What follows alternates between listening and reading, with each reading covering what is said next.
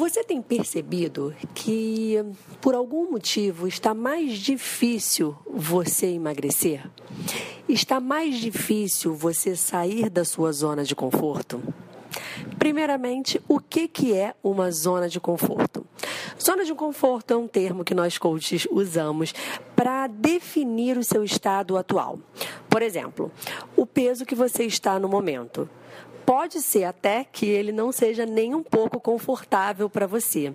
Mas para o seu cérebro, ele entende que isso é uma zona de conforto, que aonde você está agora, aonde você está nesse momento, o peso que você está é de certa forma confortável. E quando você busca sair dessa zona, mudar de peso, fazer uma nova alimentação, o seu cérebro entende que pode ser perigoso isso. A função do seu cérebro é te proteger.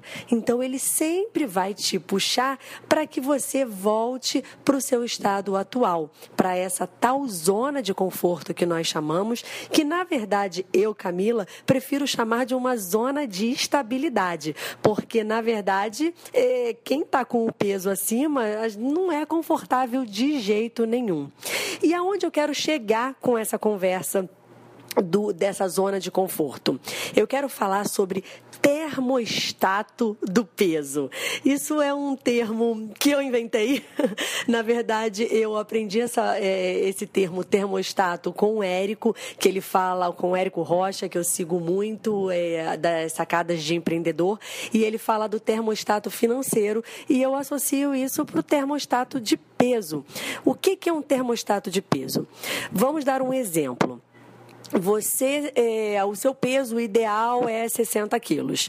E esse seu peso ideal, você considerava ideal quando você tinha 20 anos. Vamos dizer que agora você tenha é, 30 anos. E você foi se permitindo estar sempre um quilinho a mais, dois quilinhos a mais. Então, de 60 quilos, que era o peso que você se permitia ter, você, por exemplo, pode estar agora com 66 quilos. Então, teoricamente, você aumentou 6 quilos do seu termostato. Então, no momento que você chegava antes a 60 quilos, você já ligava o seu termostato e você fazia alguma coisa rápida para você é, voltar para os seus 60 quilos.